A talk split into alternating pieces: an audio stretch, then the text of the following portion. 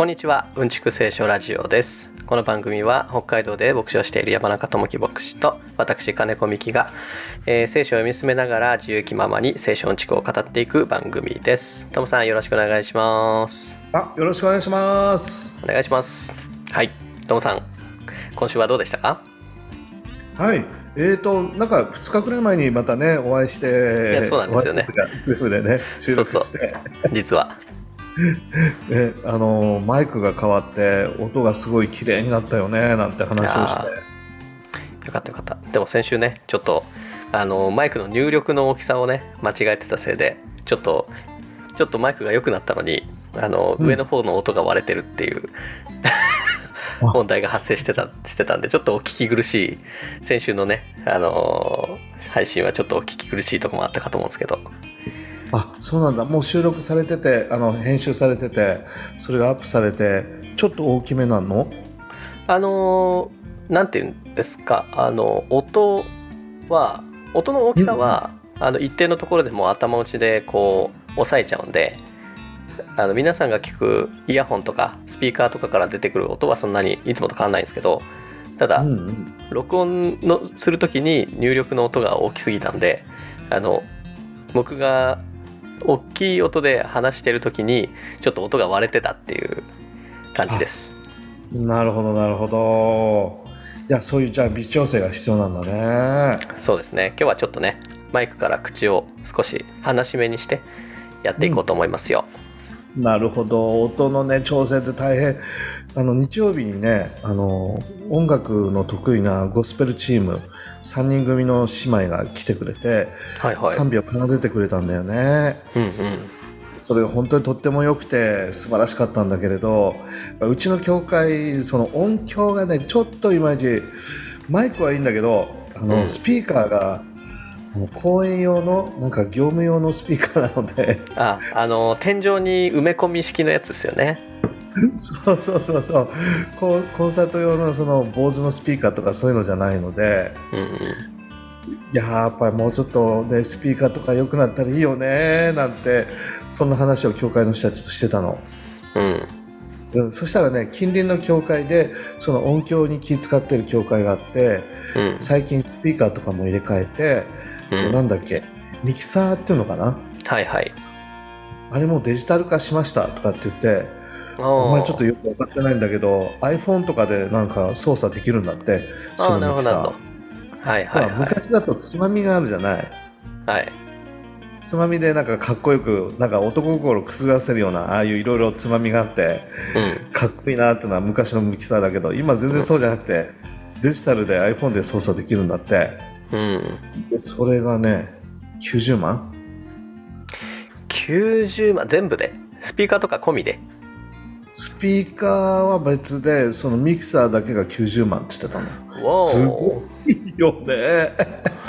ミキサーだけで90万か。すごいっすね。うん。多分あのシステム全部あのセットしてくれてスピーカーは入ってなかったと思うけど調整料とかっていうのかな？人件費っていうのかな？まあなるほどね。こういうのを含めたら90万って言ってていやすごいね と思って。うんすごい。そっか。旭川福音教会もちょっとスピーカーやり替えますか？いやなかなかねそこまでできないな細々として。零細企業だからうちはね。いや僕もねたまにそっちに行くとあの大体毎回音響関係の中いじってるじゃないですかありがたいよね。いやいや。もう本当に。確確かにね。あのあの天井埋め込み型のスピーカーにはかなり頭を悩まされてて。そうだよね。そう。あれはねあのねいやいいものなんだけど普通にね、うんうん、話す分にはあのちっちゃいスピーカーがこう天井に礼拝堂に5つぐらいついてるかな。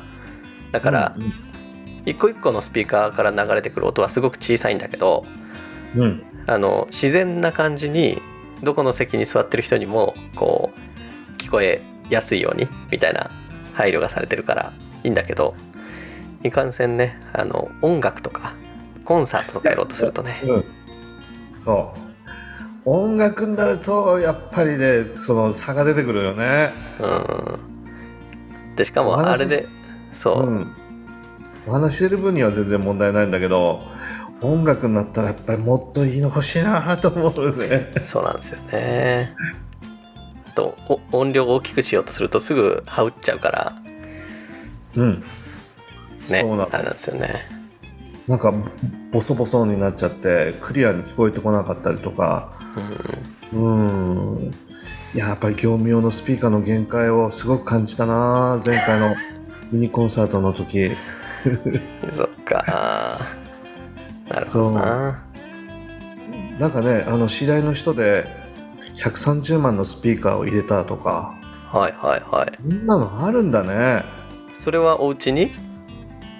うんなんかねあのその Men's English って教会でやってるんだよね。英語好きな人が集まって、はいはいはい。夜にコーヒー飲みながらただ英語で喋るっていうそういうのをやってるんだけどそこにね昔学校の先生だった人っていう方が来られててうん。で音楽が大好きでね自分の家にそのミュージックルームを作りましたっつって。で130万のスピーカーを入れてジャズ聴いてますとかっつって。そっかいいっすねいやあれですよ。アナログオーディオは本当青天井に値段は高いですよ。うわすごいよねスピーカーにだってそんなさ 車みたいな値段だもん。あるんだねそうういうのね。いやありますよ。やっぱそういうね。あの古いいいやつとかね。そっか。なんかあの真空管とか使ってるとうん。あの真空管って今もう作ってないからうん。あの昔の在庫をもう売ってるだけなんですよ。はあそうなんだ。そのいわゆるトランジスタが、えー発明されてこう真空管は完全にこう置き換えられちゃったんで。うんうんうん。だからねそれこそソ連とかあの冷戦時代があの真空管の全盛期だったんで。うん。あそそれ以降はねもう作られてないからその時代のものを今でも使ってるんですよね真空管って。はあ値段が張るんだやっぱり。そうだから背の高さほどあるようなスピーカーを入れてるって言ってたよ。うん、いいですね。じゃあ今度聞きに行こうなんて言ってんだけど、じゃあどんな音だろう。もう目の前にねがあのジャズバンドがいて目の前で楽器を弾いてくれてるような感じで聞こえるのかなやっぱり。うん。なんかこうね目の前であのウッドベースとかチェロとか、サックスとか吹いてるように聞こえるんじゃないですか？ねえ毎朝起きてさそのミュージックルームに一人で座ってコーヒーを飲みながらジャズを聴くって、なんとまあ優雅な贅沢贅沢。究極の贅沢だよね。あのその時間が贅沢っすよね。いやもう本当に究極の至極の時間が流れるって感じだよねあえ？そうだ。贅沢のことで思い出したんですよ。先週はですね、あのそうジャズつながりでもあるんだけどあのブルージャイアントっていう漫画がありましてこの話前にしたかな？あのえっ、とジャズの漫画なんですよ。本当ジャズの漫画ってあるんだね。折しも。あのですねえっ、と大学生がこうえっ、と主人公はねえっとテナーサックスの、えー奏者なんだけど、うん。まあ、大学生というか、まあ、高校卒業して大学東京の大学にあ東京の大学に彼は入ってないな。大学は入ってないんだ。東京に来て上京してあのジャズをやりたくて上京して仙台からかなでジャズをやるんだけどでそこでこうピアニストのあのピアニストと出会ってで、うんうん。バンドを組んででまたあドラムも捕まえてあのバンドを組んでそして、えー、とジャズを頑張っていくっていう、まあ、漫画なんですけど、まあ、ネタバレになるからこれ以上言わないんだけど、あのその漫画が映画化されて今上映されてるんですよ。あ映画化されたんだ。すごいね。映画化って言ってもアニメね。実写じゃなくて。なるほどなるほど。そうそうそうそう。それでそれを見に行きたくてずっとあのいたんだけどついにね先週見に行きまして。ほで映画はめちゃくちゃ良かったんだけどう、うん、あのそれはそうとあのレイトショーで、えー見に行ったんですよ。であの子供あでそれもねえっ、と僕もうちの奥さんも見たい映画だったんで。あらあららら。だけどまあね言ってもジャズの映画だからうんうん。子供を見に行ってもつまんないじゃないですか。まあまあそうね。お大人のアニメって感じするよね。そうそうそうそうそうなんかねあのギャグとかも別にないしあの、派手ななんていうの戦闘シーンとかもないしヒーローが出てくるわけでもなく、2時間ビームとか光線もない。そうそうそう。ロボットも出てこないし。出てこない。そう。だから2時間子供座ってられないじゃないですか。うんうんだから、まあ、大人だけで行ったんだけどかといってあのお、ね、親2人とも行くわけにいかないからうんうん。今日は、えー僕明日はあなたっていうことで。あーそっか。いや僕らが近くにいればねいいよ。いやいや。面倒見とくから行っといてって言うんだけどね。いやでもねもうめちゃくちゃそれこそ贅沢な時間でしたね。あそちょうどなんか8時半ぐらいからのレイトショーだったんでちょうど子供寝かすぐらいのタイミングで「じゃあ行ってきます」って言ってううんまあ子供はねあの行きたい行きたいって言ってだいぶあのこねましたけどうんうんうんうん。あのレイトショー18歳以下入れないから。ああ無理だよね。そうだそうだ。そうそうそうダメだよって言って。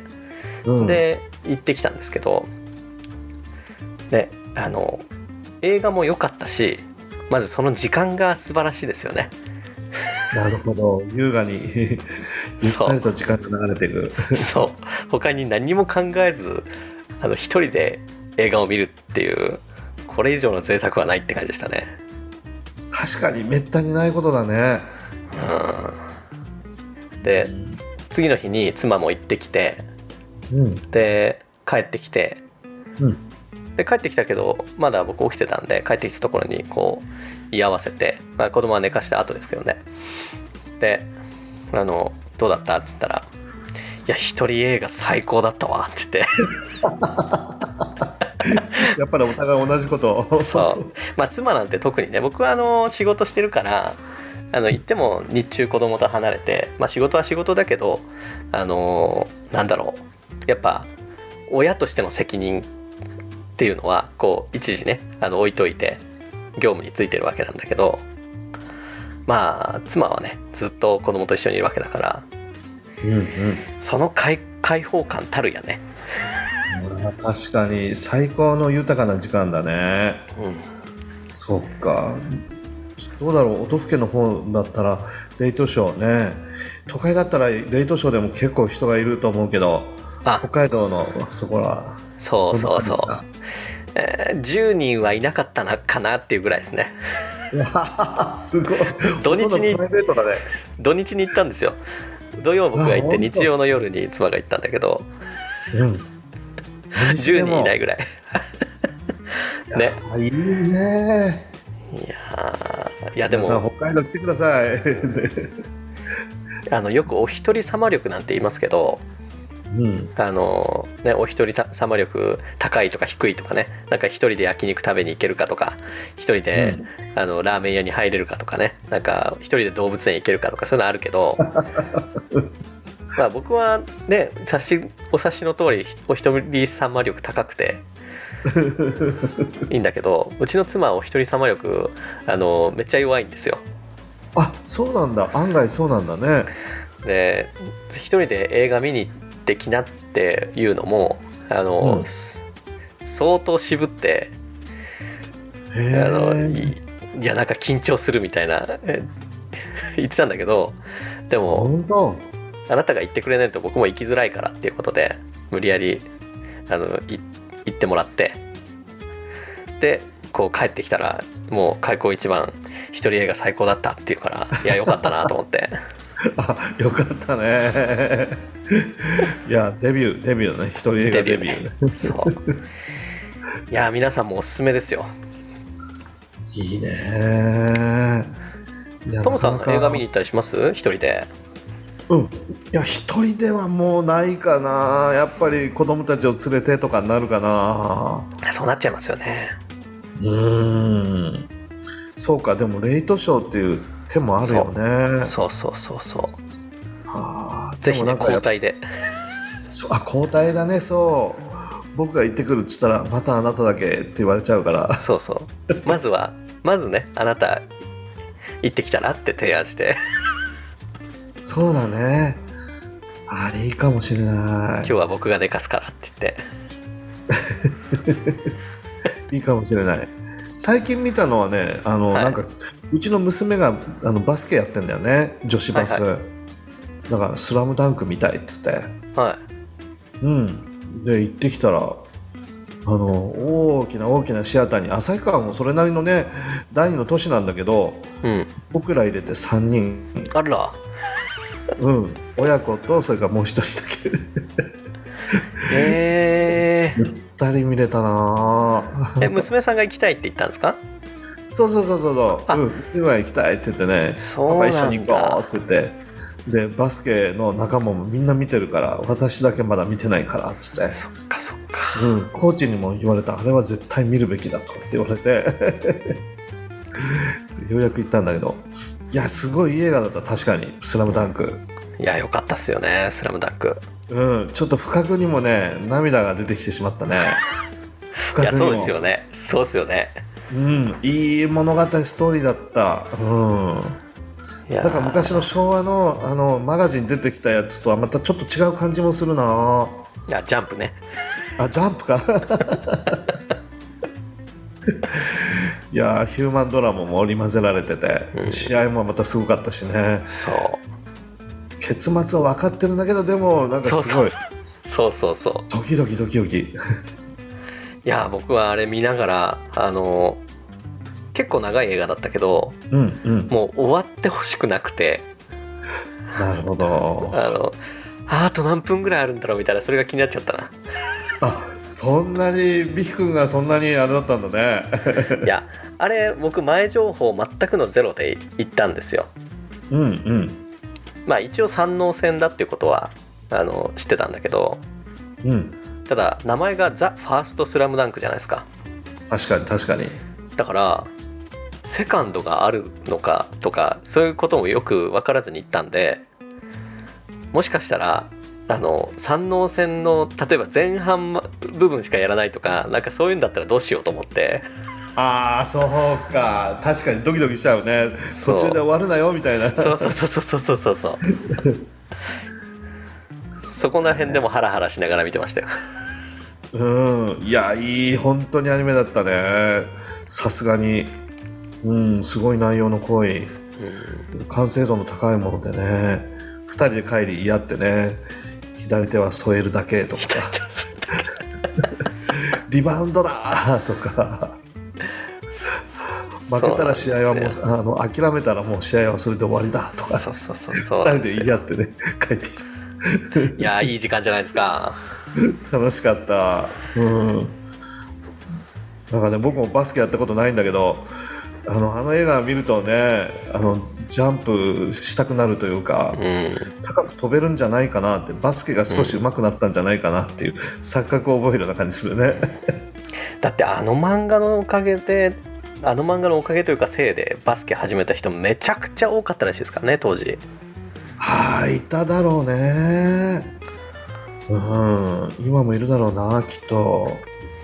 いやでもあの原作の井上武武彦先生が、うん。あのまあかんね、今回の監督でもあるわけだけど、うん。えっ、とまあね今回の「スラムダンクに「ザ・ファーストスラムダンクっていう、ね、名前を付けたのはやっぱねトムさんの娘さんみたいに「スラムダンクを知らない世代の人たちにとってあののファーストコンタクトというかそういう意味での「ザ・ファーストらしいんで、なるほど。いやもう十分楽しめたっていうかいや深くにもね涙がにじんできたのはいやすごいなと思って感動しちゃった。いやーよかった。あれはよかったですね。ねえ。じゃあファーストだからじゃあ今度セカンドもあるのかな？いやーそう多分ないと思うんだけどなそれは。内容的に そうか。いや宮城亮太ね、うん。そういうサイドストーリーがあったのかと思って。いやそうなんですよ。いろいろ、うん、勉強になったな。いやー。はい。ちょっとね 時間が押してきた。時間が押してきたんでこのぐらいにしときますか。映画談義は。なんかあれですねおすすめの映画とかあったら教えてほしいですよね。リスナーの方からも。うん本当見逃してる映画も多分あると思うのでうん、なかなかね行こうという気もならないし時間を見つけるのも大変なんだけど皆さんからこれはいいよって教えられたらやっぱり行こうかなってなるから、なるなる。うん。うん、僕たちも行けるよね。はい。そうなんですよ。ということでお便りお待ちしてますんで。ありがとうございます。19章今日で終わらせましょうか。よし。19章行きましょうか。はいまあ何はともあれまず読んでいきますよ。うん。今日はねえっ、と24節から最後30節までいきますよ。はい。はい。じゃあ早速えー、あごめんなさい。23節からね。失礼しました。じゃあ23節から早速読みますねはい。えーそこでイエスは弟子たちに言われた。誠にあなた方に言います。金持ちが天の御国に入るのは難しいことです。もう一度あなた方に言います。金持ちが神の国に入るよりはラクダが針の穴を通る方が優しいのです。弟子たちはこれを聞くと大変驚いていった。それでは誰が救われることができるのでしょう。それではあごめんなさい、えーイエスは彼らをじっと見つめて言われた。それは人にはできないことですが神にはどんなことでもできます。その時ペテロはイエスに言った。ご覧ください。私たちは全てを捨ててあなたに従ってきました。それで私たちは何をいただけるでしょうか。そこでイエスは彼に彼らに言われた。誠にあなた方に言います。人の子がその栄光の座につく時その新しい世界で私に従ってきたあなた方も12の座についてイスラエルの12の部族を治めます。また私の名のために家兄弟姉妹父母子供畑を捨てた者は皆その100倍を受けまた永遠の命を受け継ぎます。しかし先に多くえ？先にいる多くのものが後になり後にいる多くのものが先になります。はい以上です。ありがとうございます。はい、えー先週はねあのー永遠の命を求める金持ちの青年うん。が出てきて、えーまあすそれでは何が欠けてるのでしょうかっていうことであなたの財全財産を売って貧しい人人たちに与えてそして私についてきなさいと言われたところで、えー悲しんで帰っていったとうんうん。いうお話だったんですけど、まあ、その続きでですねその青年の背中を見送りながらなのかイエスは弟子たちに誠にあなた方に言います。金持ちが天の御国に入るのは難しいことです。もう一度言います。金持ちが神の国に入るよりはラクダが針の穴を通る方が優しいのです。はい。ということなんですけどいやー金持ちじゃなくてよかったですね決してねこれはあの本当にお金が良くないっていうことではないと思うんだよね。うんうん、でもこの青年にとってみればどうだろうな。やっぱりお金があるから安心お金があるから大丈夫。お金が神様の祝福を表すから俺は絶対救われているみたいなうん。プライドになってたのかな。変な安心感になってたのかなっていうことだよねきっと。うん。まあ当時のね、あのー考え方というか、あのー当時の、うん、習慣というかね社会の雰囲気としてもえっ、とまあ彼らの宗教観って言ったらいいのかな。あのーまあ、お金を持っている金持ちであるっていうことがそもそもあのー神になんていうのかな喜ばれている、まあ、神に祝福されて人は富むあの、富を得るのだと。そういう考え方なので、う。ん。逆に言えばか金持ちであるということは正しい人なんだっていう、ね、証拠にもなるっていうような考え方がねあったのかなと思うんですけど、神様の前に正しく生きてきたから祝福がもらえるし、うん。うん祝福されてるっていうことは金持ちだっていうことは神様の前に自分は正しいことだと、うん。両方そうだよね、うん、相互の関係があるよねきっと。うん。それに安住してたと思うしそれがプライドだったしね。うんそうなんでしょうね。まあ当然といえば当然かもしれないけど。うんうん。逆に逆にというか一方であのバプテスマのヨハネみたいなえっ、とまあお金みたいなそういった世俗とは全く切り離された場所でうん。ただただこう修行するというか神の道を極めようとするっていうようなまあそういう人たちもいたわけだからうんまあそうんそればっかりがか金持ってれば正しいっていうばっかりが価値観じゃなかったんでしょうけどうん。まあ一般的にそういう考えもあったっていうことなんでしょうかね。そうね。まあだから本当にイエス様としてればいやお金があるからとかそ何かがあるからじゃなくてただ神様にすがりつくと、うん。その信仰が大切なんだと何かがあるからこれがあるからこれができるからこれをやってるから救われるんだっていうことじゃなくてひたすらこのようなものを救ってくださいって、うんすその神様にすがりつくうん。その信仰がとても大切なんだけど逆にそのお金がそうした信仰に向かわせるのを邪魔するみたいなね。うん。そういうものがあるとするならばお金を捧げなさいっていうそういうメッセージにつながってたのかなと思ったりするよね。うん、そうですよね。まあこの少し前のところであのー少し前えっ、とどこだったかな。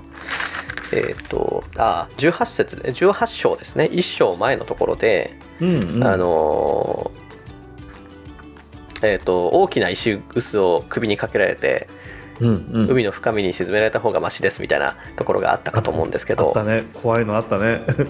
そこであのあなたの手があなたをつまずかせるなら切って捨てなさい。あなたの目があなたをつまずかせるならあのえぐり出して捨ててしまいなさいと、うん。まあ、両手両足両目揃ってあのゲヘナに行くより片目で三国に入る方が良いのですと、まあ、そんなねあの言葉があったんだけどまさにね彼にとってまああの両手両足あのその両の目っていう、に例えられるようなその非常に大切なもの手放しがたいものっていうのが、まあ、彼の財産だったのかなと思うんですよね。そうだね。偶像のような、うん、神様信じてはいたけれどもでもまるでお金が神様だったかのようなね。うん。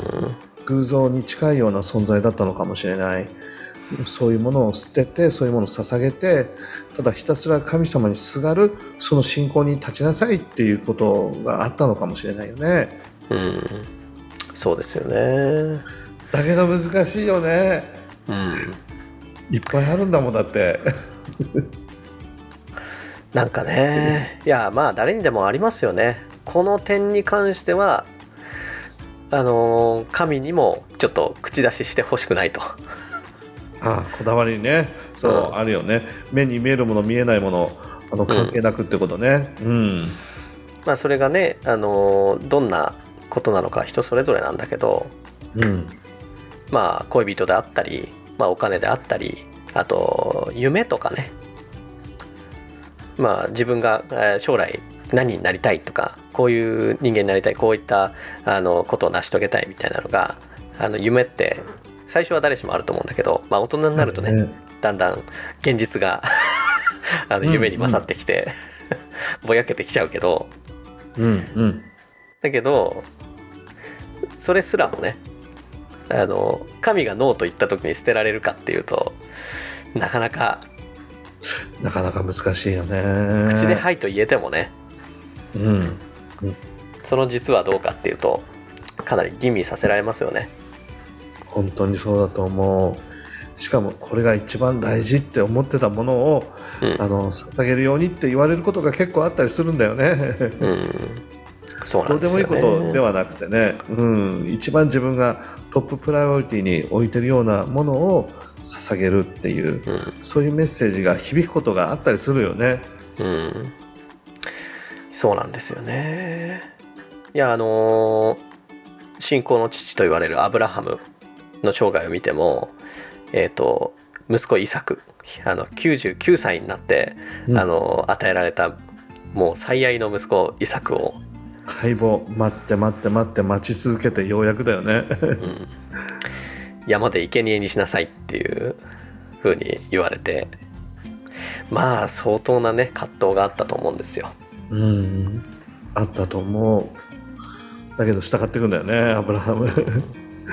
まあ、そこはねあの現在の価値観でいうとなかなかそれを従うってどういう父親だろうっていう気もするんだけど、うんうんうん。うん、まあねあの寸出のところでストップがかかってっていうことなんだけど、うんうん。そうだね。決してその大切な息子を奪うことが神様の御心ではなかったんだけどね。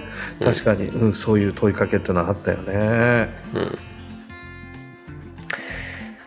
まあそんなことでねあのーこの金持ちの青年というところから今日のところはつながってるんだけど金持ちが神の国に入るよりはラクダが針の穴を通る方が優しいのですと なんかあのー面白い例えをしますよねそうだね。なんかこういうあの表現が当時の中近東ではことわざとしてあったようだよね。うんうん不可能だっていうことを表す 言葉としてね。日本語だったらなんだろうね。なんかありそうですよねそういうのうん。ことわざありそうだよね似たような。えー、なんかググってみようかなでもこの表現もどうだろう？聖書からねあの出た表現かと思うんだけどたまになんか聞いたりしないくもないよねラクダが針の穴を通る方が優しいなんかあ言ったり例します？日本でも。えなんとなく文学的な表現の中で読んだり聞いたりすることがあったような気がするね。金持ちではないけどね。他のことで。うん。そっか。あんまり僕は聞いたことなかったな。うん。今パッと調べたらですね。うん。不不可能とかすごく難しいっていうのを言い習わすことわざとしては「えー、天夜の月」とかこん聞いたことねえな「雨の夜の月」と書いて「天の夜の月」へえ、まあ雨の夜には月が見えないってことですかね。あとなるほどなるほど。聞いたことないねでもね「荒馬の靴輪は前から」とか。まあこれは言うは安く行うはあの形っていうのはよく言いますね。あそれはね一般的だよね。うんえー、及及ばぬ恋の滝登り。あーたまにんね何回か聞いたことあるかな。いやー口では大阪の、えー城も立つ。ああなるほどなるほど。コロンブスの卵。あ狭き門より入れ、まあ、これは聖書由来ですね。聖書だね。うんうんうん。あそうは問屋が下ろさないなるほど。あそれはよく言うよね。今風だとあれかな。マジで無理とかっていうやつかな。それが今風かどうかはちょっと。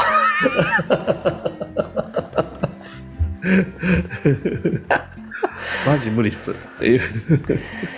ああれありましたね。あのなんだっけこの間トムさんが言ってた部下にこれお願いって言ったら無理っすって言われる上司っていう。そうそうそうそう。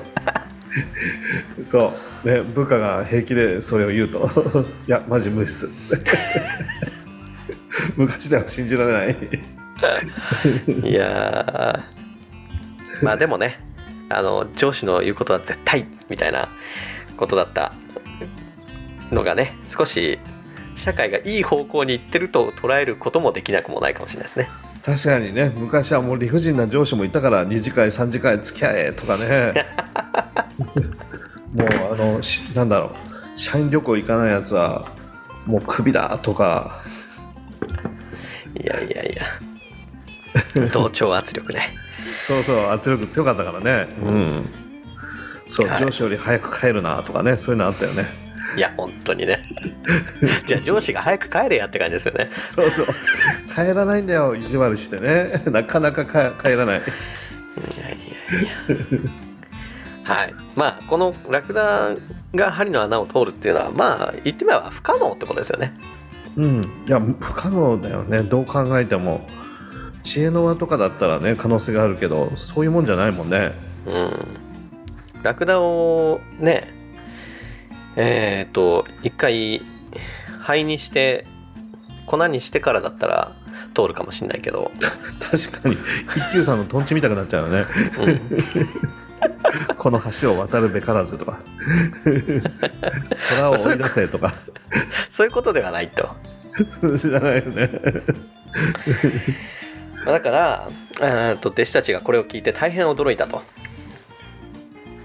うん、あのーまあ、それでは誰が救われることができるのでしょう。まあ、この辺もねそのた金持ちっていうのは神に肯定されているというか、うん。あの祝福されてるっていう価値観があるからこその驚きというかね。そう。当時のやっぱり救われてる人の見本みたいな感じで思ってるから、うん。びっくりしたんだろうね弟子たちも。うん。貧まあ困法制だし、お金持ちだし、うん。うん、弟子たちの価値観があの見えますよねここで。見えるね。うん。ここで大変驚くっていうのはまあだからね、あのー裏を返せばというか弟子たちのまあこのこういったところを覗いていくとやっぱりイエスに従っていやこの後ね あのペテロが私たちは何もかも捨ててあなたに従ってきました、何を得られるのでしょうっていうなんかすごい発言が出てくるんだけど、あのそうそうそうそう。その辺もね、あのーこのイエスにガリラヤ湖畔で私についてきなさいって言われて漁師を辞めて従ったっていうところにもそういった打算があったのかなっていうのが見え隠れするというか、うんうん、それで、まあ、しばらくね何年もイエス様についていろんな話を聞いて景色もあの奇跡も見てねうん。いろんなことを学んできたはずなんだけれどどうもまだ価値観が変わってない生き方が変わってない、思いが変わってない感じがするよね。投資みたいですよね。あのね。一回このね今の自分の漁師っていう仕事を捨ててでもそしたらこの先生はおそらくあのいい投資先というか、うんあの、うん。当たりの馬券だから。そう勝ち馬に乗ったぞみたいな。そうここで投資しとけば数年後に何百倍になるぞみたいなね。そう。両親も辞めて家族も捨てて従ってきたんだからまあ何百倍ぐらいやっぱりね帰ってこなきゃおかしいぞみたいな感じだよね。うんなんかそう言ってしまうとねあのガリラヤ湖畔で私についてきなさいってイエスに呼び止められてそこで何もかも捨てて従うっていう美しいストーリーがなんかすごく打算に満ちた。確かに。に見えてきちゃうんだけどでまああの時はなんか純真な思いがだったかもしれないけどどうどうかな いろんなことがねあってでも今この時はまだまだ全然ダメダメな弟子だったってことだよね。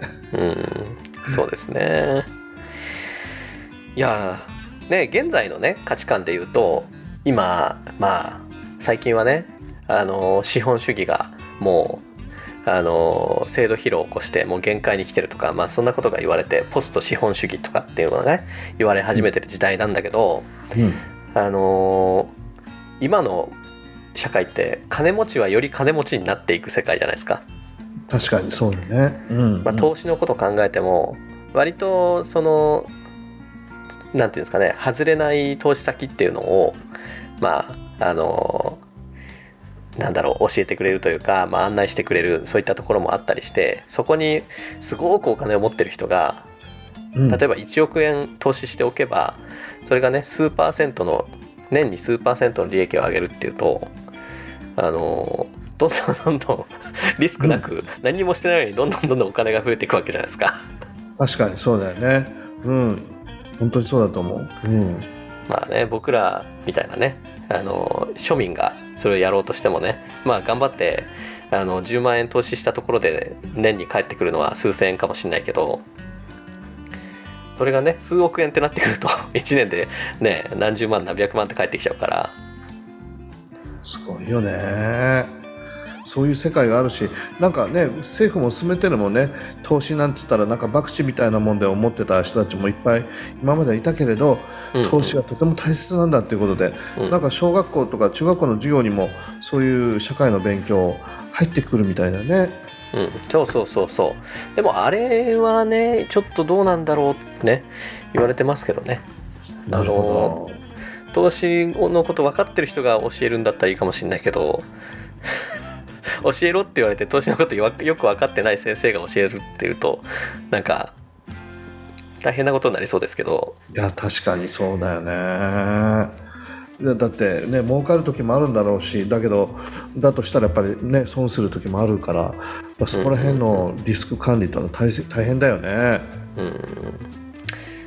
まあでもねあの貯金っていうのがもうリスクの時代だからうん、てか普通に考えてあの健全な資本主義国家は年2%の物価上昇していくことが理想って言われてますけどつまり年2%ってことは50年経ったら 100%50 年前と物価が100%変わるわ変わるわけじゃないですか。うんうんうん。だから50年間貯金してると50年前でいう感覚の半分になっちゃうわけですよね。確かにそうだよね。どんどん物が高くなっていくからね。昔の価値がなくなっちゃうってことだもんね。うん、だからね貯金はねちょっとあのまあリスク、うん、それをリスクと捉えるとハイリスクなんですよね。うん。お金は減らないんだけど、なんか日本の会社なんてこう内部留保っていうのはすごく多いらしいんだけれど海外ではその内部留保っていうのはあんまりその感覚としてないらしいんだよね。うんうん、とにかくそれをあの回すうんうん社員に回すとか投資するとか、その置いておくっていうことが非常にあの間抜けなその政策だっていうなんかイメージがすごく強いみたいだよね。そこら辺がちょっと海外と日本とだいぶ違う感じがするよね。そうですねまあ聖書にもそういう話出てきますよねあの主人から預けられたあのタラントお金、ね。そう。そうタラントを土に埋めておいたら帰ってきた主人にすげえ怒られるっていう。うんうん。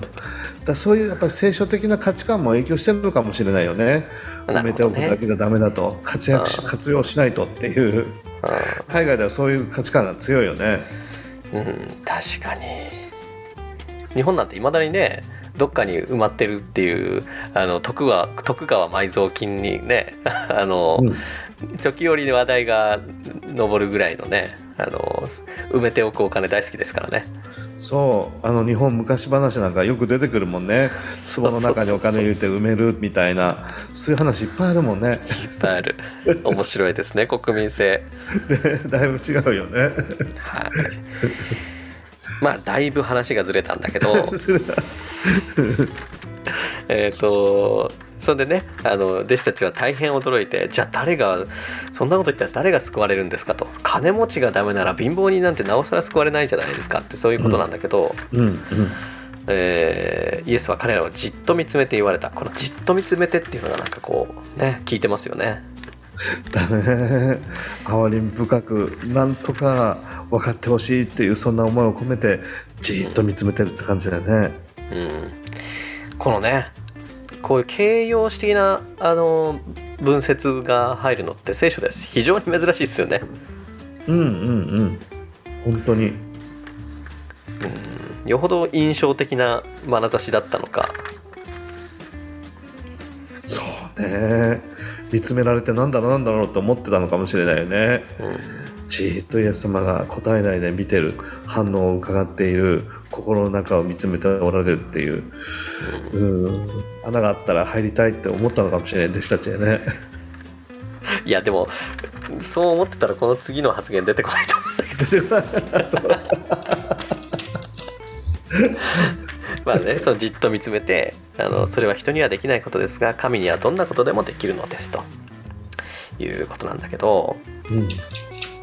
だからねここで金持ちが救われるのはって言ってるんだけどあの、まあ、当然ねその社会背景としてあのもちろん貧乏人が、えー、と救われるのも難しいと。いうあののが分かるんだけどあのそこでねペテロが ご覧ください。私たちは全てを捨ててあなたに従ってきました。それで私たちは何をいただけるでしょうか。それでっていうのがすごいね。そうだね。なん何何やねんって感じだよね。全てを捨てて。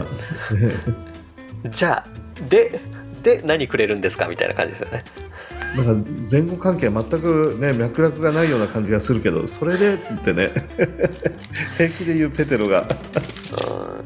いやいやこのいやさっきそう思ってたらこの発言は出てこないんじゃないかって僕言いましたけど、うん、もしかしたらペテロだけ抜けてんのかもしれないですけどね。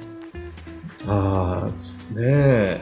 他の弟子たちはその眼差しにこうなんていうんですかね。何かこう心を覗かれたような感じがしたのかもしれないですけど、うん、ペテロはこの金持ちの立派な青年っていうのを見て彼がとぼとぼと帰っていくのを見て普通はねあのえじゃあ俺はもっとダメじゃんみたいな思ったんだろうけどペテロは、うん、俺はいけるぜって思ったわけですねここで。思ったんだろうね。すごいうんすごい積極的な 価値観を持った人だよね。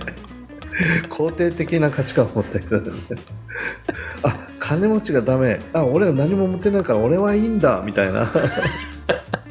だったら俺は何も持ってないし貧しいからいけるんじゃね？えみたいな、うん、いやここでねペテロが「私は全てを捨ててあなたに従ってきました」って言うんだけど、うん、まあねあのー、まあ財産の多い少ないじゃないんだけど、うん、にしてもこの全ての地位を持っている完璧な青年が捨てるものと片田舎の漁師が捨てるものとでまあ運命の違いがあるわけじゃないですか。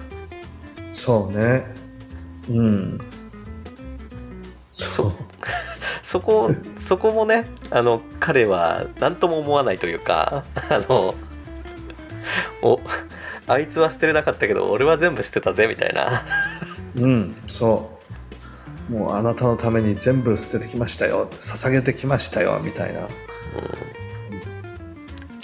だってね彼その全てを捨ててって簡単に言うけどまあペテロだって結婚してるわけだしあのペテロの姑、えーと、姑とか出てくるから、うんうんうん、あの本来彼が支えなければいけない人たちっていうのがいたわけじゃないですか。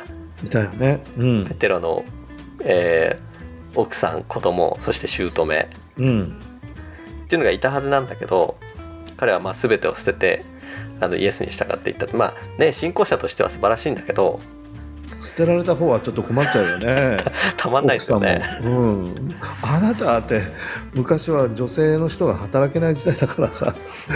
やっぱり夫がいなくなっちゃったらどうやって生活費得るんだみたいな現実的な問題もあるし。家業は漁師ですからね。そうそう。そう ねなんかお店屋さんやってたんだったらまあお母さんがねあのお店を回していくってことも可能かもしれないけど、うん、明日からじゃあ私が漁に出ますって奥さんが行くわけにいかないじゃないですか。行かないそういう時代じゃないしね。女性が漁するなんて聞いたことがないし。いやしかもこの青年の方は青年の方で、まあ、彼にはいろんなねあの財産もあったしで、うん、まあそんだけ名手の家だったんでしょうね。あの若い頃からそんな地位があるんだから、まあ、そこをね、うん、自分が放棄していったらうちの家はどうなるんだっていうなんか自分だけの責任じゃないわけじゃないですか。そうだね。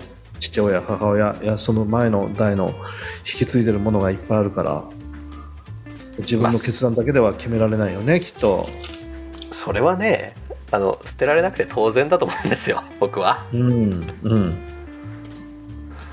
いやね。でもそういったことは全くこう気にも留めないペテロっていうのはなかなかねあのいいいいなんか嫌味じゃなくいい性格してるなと思うんですよね。分かってないなってことだよ本当ね。でも彼みたいになんていうんですかね。彼みたいな精神構造ってなんかあの単純にいいなと思いますよ。どこでも生きてくるってどこでもやってくるっていうか、そうそうそうそう、ね、そういう感じ まあ俗に言う勘違い野郎って感じだよねきっと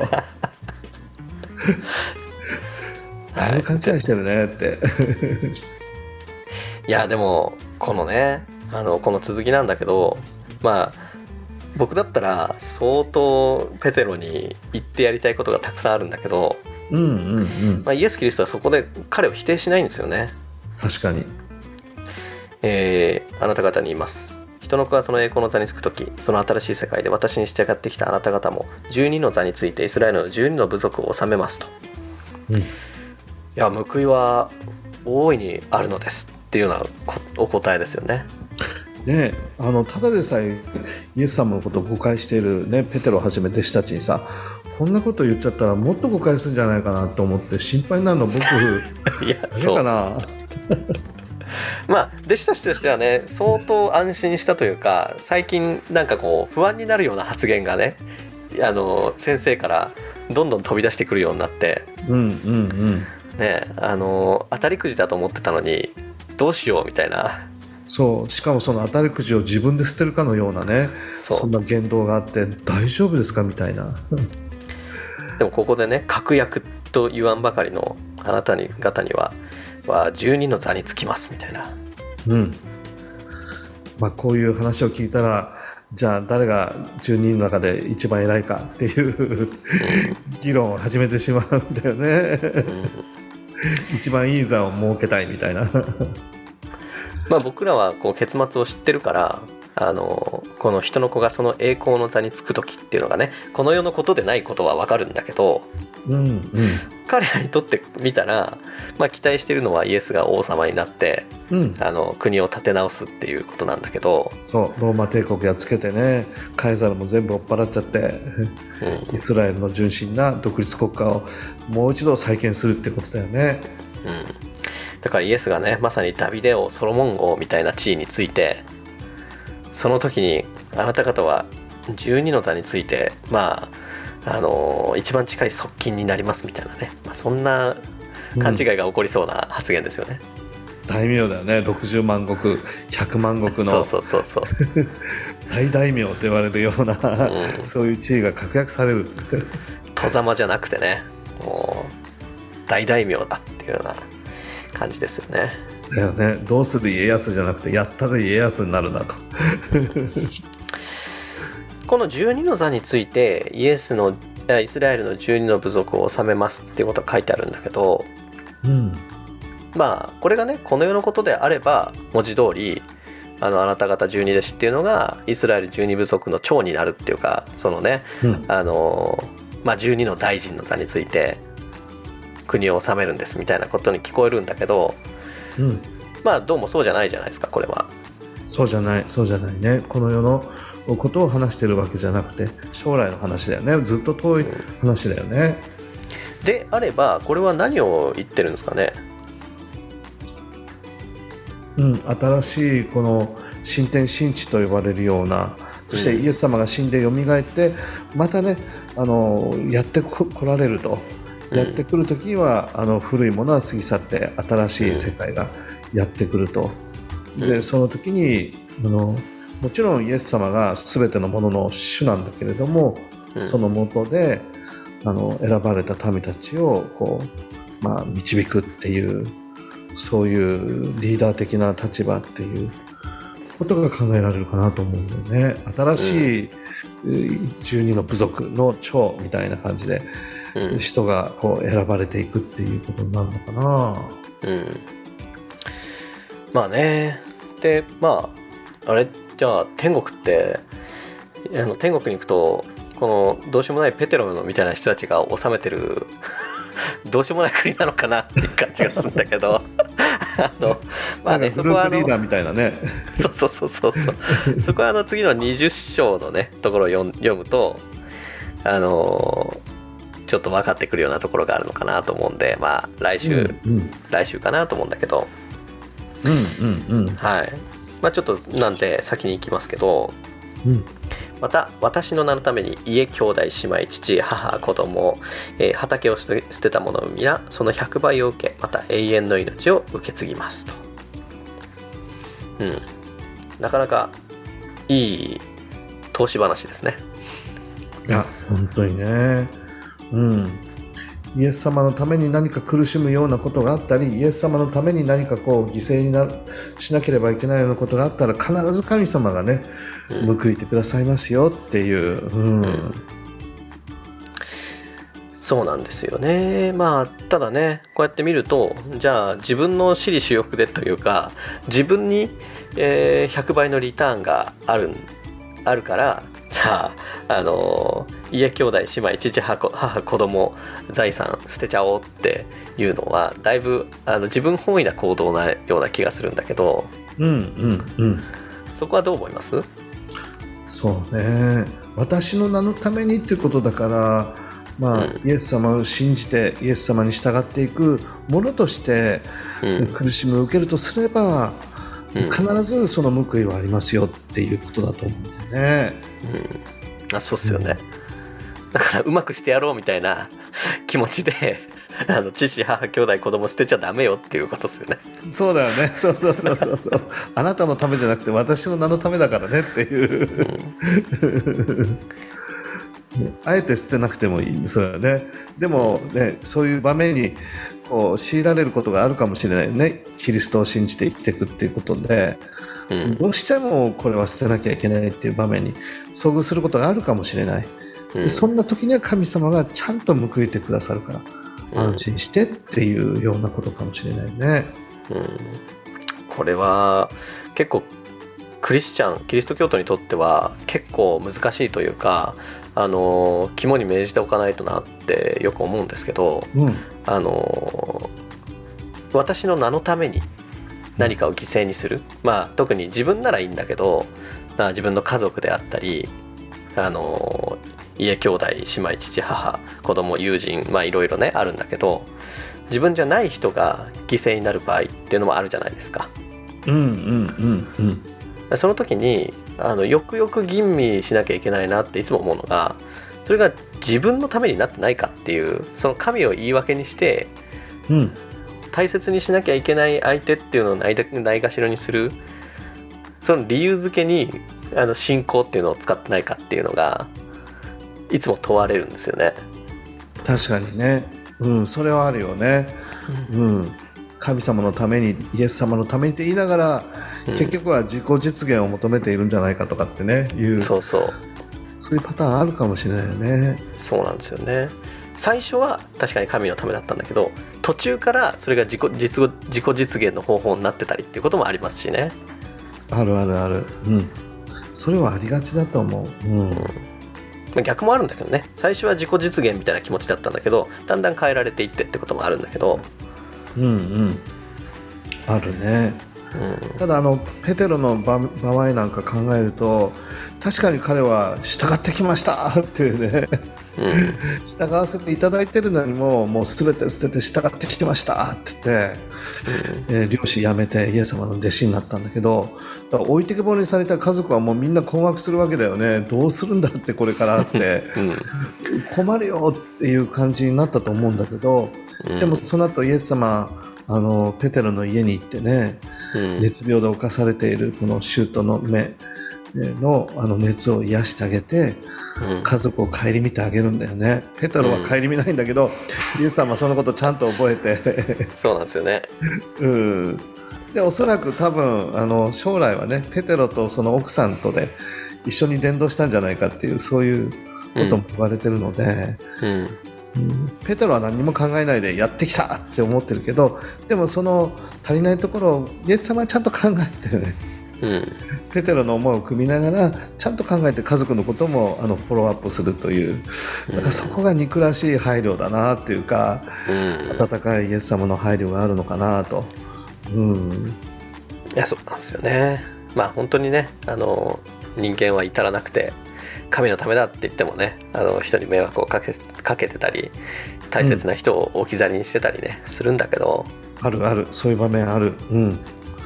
うまくそこでフォローアップしてくださるイエス様もいるっていうことも、また事実かなって感じがするね、うん、なかなかね完璧な選択だけしていくっていうこともねあの難しいっていうかまあ不可能に近いですしねうん、そうそう。でその時はイエス様のためだと思ってても後でよくよく考えると、いやあれは違ったかなって思うことも そうそう。あったりするし、うん、そうねそれもイエス様ちゃんと加味して考えてくださって、報いてくださるってこともあるかなと思ってね。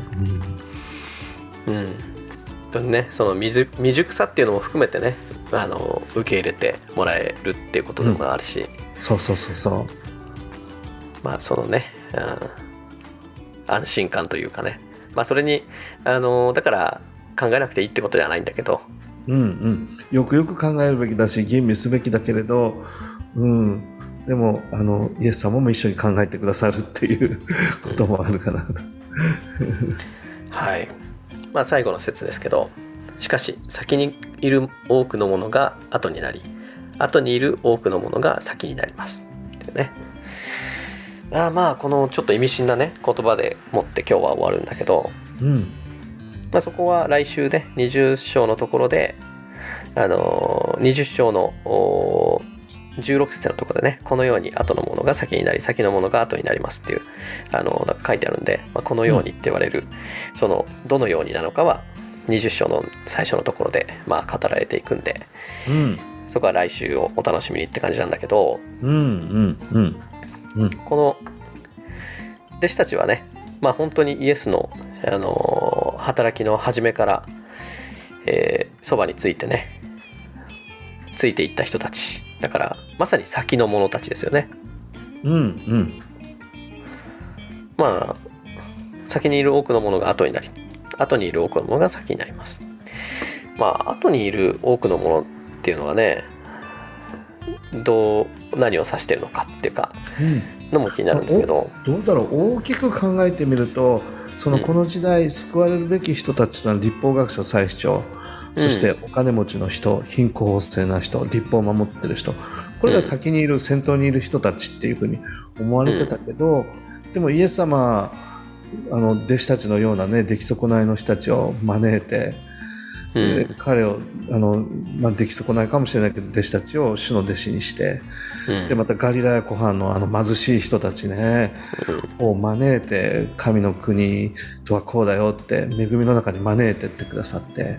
うん。で弟子たちの中にもあのほら主税人とか罪人の頭とも言えるようなそういう人たちもいたけれど、絶対救われるはずがないともうその神様の国の列があったとしたら一番最後尾にいるような人たちうん。をむしろ招いてキリストの弟子にしてたっていう、まあ、そういうことがあったりするのであべこべなことがいっぱい起きてるよねイエス様の周りに。うん。確かに。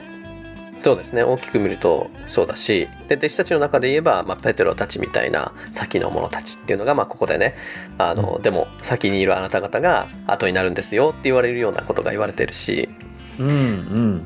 でさらにもっと大きく見るとあの、ね、イエスのこの働きの中でよくイスラエル人っていうのはあの非常にこう酷評されててうん。まだわからないのですかみたいな弟子たちも言われてるんだけど往々にして違法人の外国人のあの人たちがイエスにその信仰を称賛されるっていう。そうそうそうそう見上げたものだなんて言われたりするんだよね。あなたの信仰は。立派だっつってそうそう。まさにねさっきあの選ばれたイスラエルっていうのがまあ後にされてあの、うん。選ばれなかったと思われていた違法人たちっていうのが先にこう称賛されていくっていうのところもなんかこういうところにかかってる感じしますね。するね。うん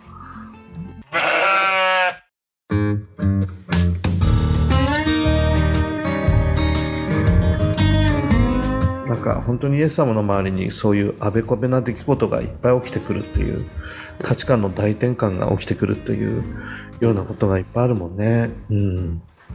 またねここであのーまあキリスト教徒になっても、まあ、劣等感っていうのはこう拭えないものでまあどうしてもね自分の中でこう信仰者ランキングっていうのをこう勝手に自分でつけて私はまあ末席にいるようなものだなっていうようなねそういう自己卑下っていうのが生まれてきたりするんだけどうん。まあそういったことにもねお湯なんていうのあのー逃がさないっていうかなんかあのーでそう自分があの後だと思っているあなたが先にされるんですよっていうようなね感じもするしうんあるよね。子供とか女性とかが本当にあの後ろのものだと思ってたら子供たちをここに連れてきなさいってイエス様先頭に連れてくるんだよね。そういうようなことが起きたり、うん、盲人を私のところに連れてきなさいって目が見えないというのはねその人が悪くてまた両親が悪くて神の前に罰を受けてるから目が見えない状態になってるんだってみんなが思ってたのにいやいや彼をここに連れてきなさいって言って恵みをもたらすものに変えるっていうこともあったしね。うん、はいそうですねだからまあねいろんな先がいろんな後になるっていうまあいろんなところにかけられてますよねこの先後っていうのが。ね。だけど本当にあの後にいるいたと思ってた人たちが先頭にこう、ね、招かれてきたっていうのは嬉しいけど先頭にいたと思ってる人たちが後ろに後回り後回しにされちゃったら腹立つよねそれは。やっぱりね。そうですね。大変な憤りだよねきっとね、うん、っていうのがねコンビニエンスストアなんかも。はい。ね。コンビニエンスストアなんかもこう並んでたら横入りしてきて先に行っちゃったとかってそういうのも、うん、え腹立つなと思ったりするもんね。あ れちょっとしたことだけど。あれちょすっげえちょっとしたことなんだけど無性に腹が立つんですよねあれ。ねせっかく並んでたのにみたいなね。そうそうそう。いやあるある。まあそのね腹を立てる腹が立つっていうのがね来週のところの話になるんで。まあまた来週もあのー、ぜひお聞きくださいということでね、今日はこんなところにしておきますか。はいそうですね、はい、じゃあ最後締めお願いします。はい皆さん今日もお付き合いいただいてありがとうございます。イエス様のこの言葉を聞いてるとこう価値観の大転換がね僕たちのうちにも起きるかもしれないのでまた楽しい大転換なのでまたこれからも一緒に学んでいきたいと思います。また来週お会いしましょう。はいさよなら